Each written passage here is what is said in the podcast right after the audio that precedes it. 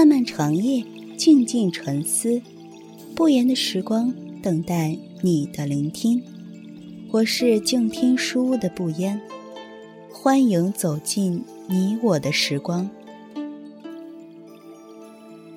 玄奘为何被称为唐僧？唐僧到底何许人也？是何家庭出身？玄奘的一生能够带给我们什么启示？我总觉得人性的一个特点就是，对那些熟悉的人与物，我们似乎天然的早已习惯了忽视。所以，我希望用简单平实的笔调，给您献上一个真实的唐僧的故事。读完它，能够增长一点知识，对熟悉的事物多一点了解与体悟。也就不辞我笔耕的辛苦。至于为什么把玄奘挑出来说事儿，也许只是因为我发现周围的朋友都太过熟悉唐僧的故事，而不甚了解玄奘的故事，这使我觉得有点惊讶。这绝不出于有意的选择，而是无心的忘记。希望我的叙述让复杂的玄奘。变得较为简单易读。今天给大家带来的依旧是来自微信公众号“田野志”，作者西屯的文章。痴迷的旅行家，执着的宗教狂，有唐一僧玄奘，第四小节。是年，唐太宗登基。一代横跨亚洲大陆疆域、面积达一千五百万平方公里的盛唐皇朝拉开了序幕。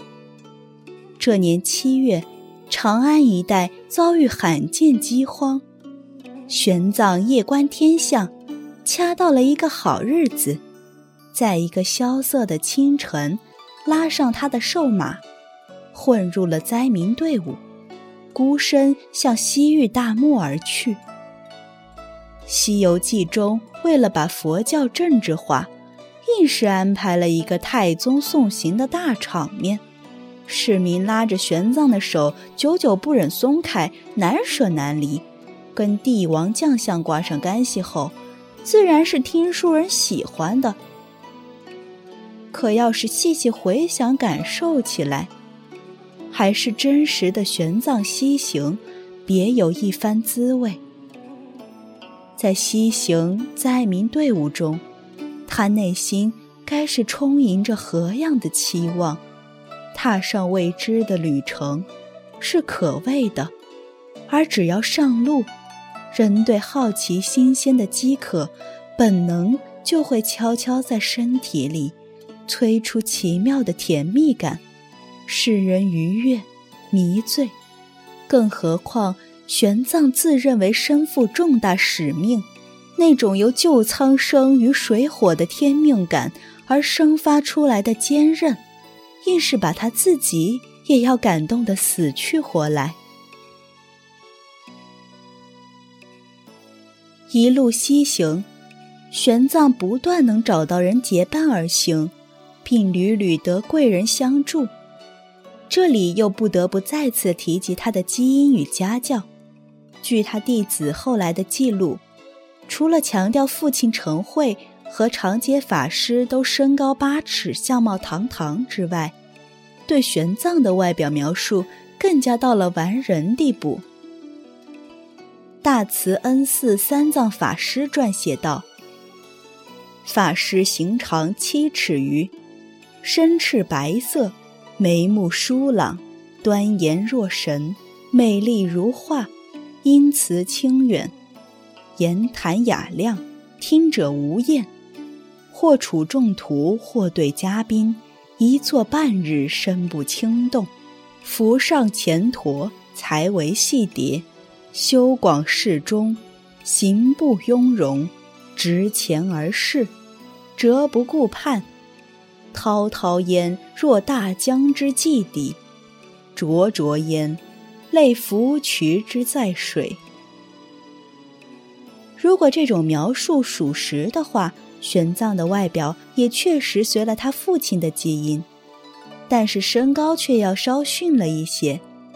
唐朝的一尺大约等于现在的二十三厘米，玄奘的实际身高其实也差不多快一米八了。即使是汉唐时，人们平均身高估计也要高于后面朝代。这个身高毫无疑问也可以称得上是仪表出众了。而他由家教熏染出来的温文尔雅更是加分。玄奘自小父母双亡，虽然进了寺庙，可当时的寺庙不若今世，熙攘往来着达官贵人。各路文人墨客、僧人，算是见多识广的一类人。若是有心人，绝不缺少大把机会锻炼自己的社交能力。玄奘的口才、与人交往的能力，早已在经年游学历练中磨练得炉火纯青。所以，为什么他能够西天取经、修得正果？若没有一定的天时人和，以及他自身出众的身体素质和修养，是绝对不可能成功的。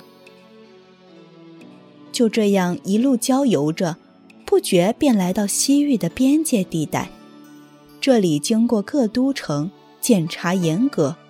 玄奘西去的性质属于偷渡，自然难讲不被遣返。他行事向来心思缜密。行前肯定也是翻来覆去想过此事的，虽说里面一定有冒险心理在起作用，但他敢这样闯关，想必也确实是可以通融的。毕竟当时立国不久，又逢兵荒马乱的，灾世人贫，想要蒙混过关，应该不算什么难事儿。事实表明。玄奘的算计是正确的，西去各城虽有所阻挠，但在伶牙俐齿、仪表堂堂的帮助下，他都顺利通过了。最后却唯独在凉州城遇到了麻烦。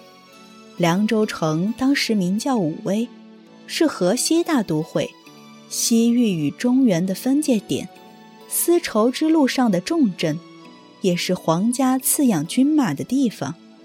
千古凉州豪杰地，来到马踏飞燕之地，玄奘也是极为兴奋的，就在此住了一个月，设坛讲经。讲着讲着，凉州都督李大亮看不下去了，心里琢磨：这后生简直太狂妄了！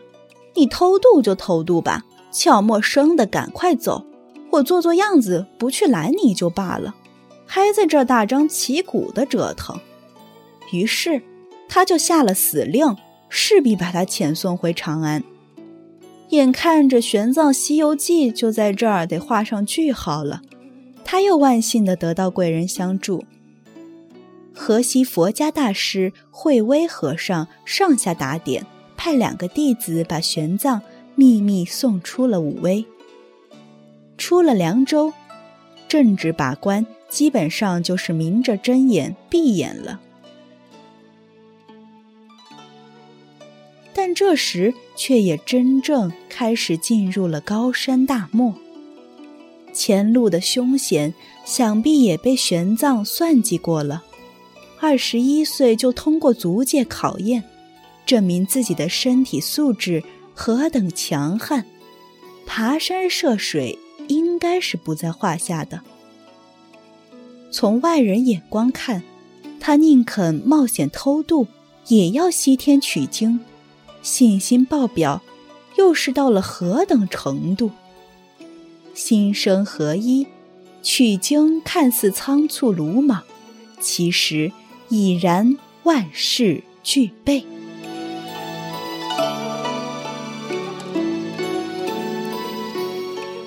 以上文章来自公众微信号。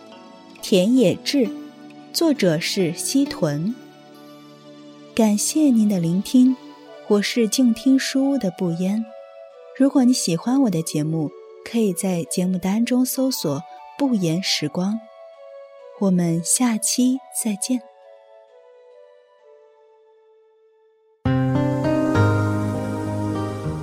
本节目由静听有声工作室荣誉出品，安静聆听，让心宁静。静听有声，聆听内心的声音。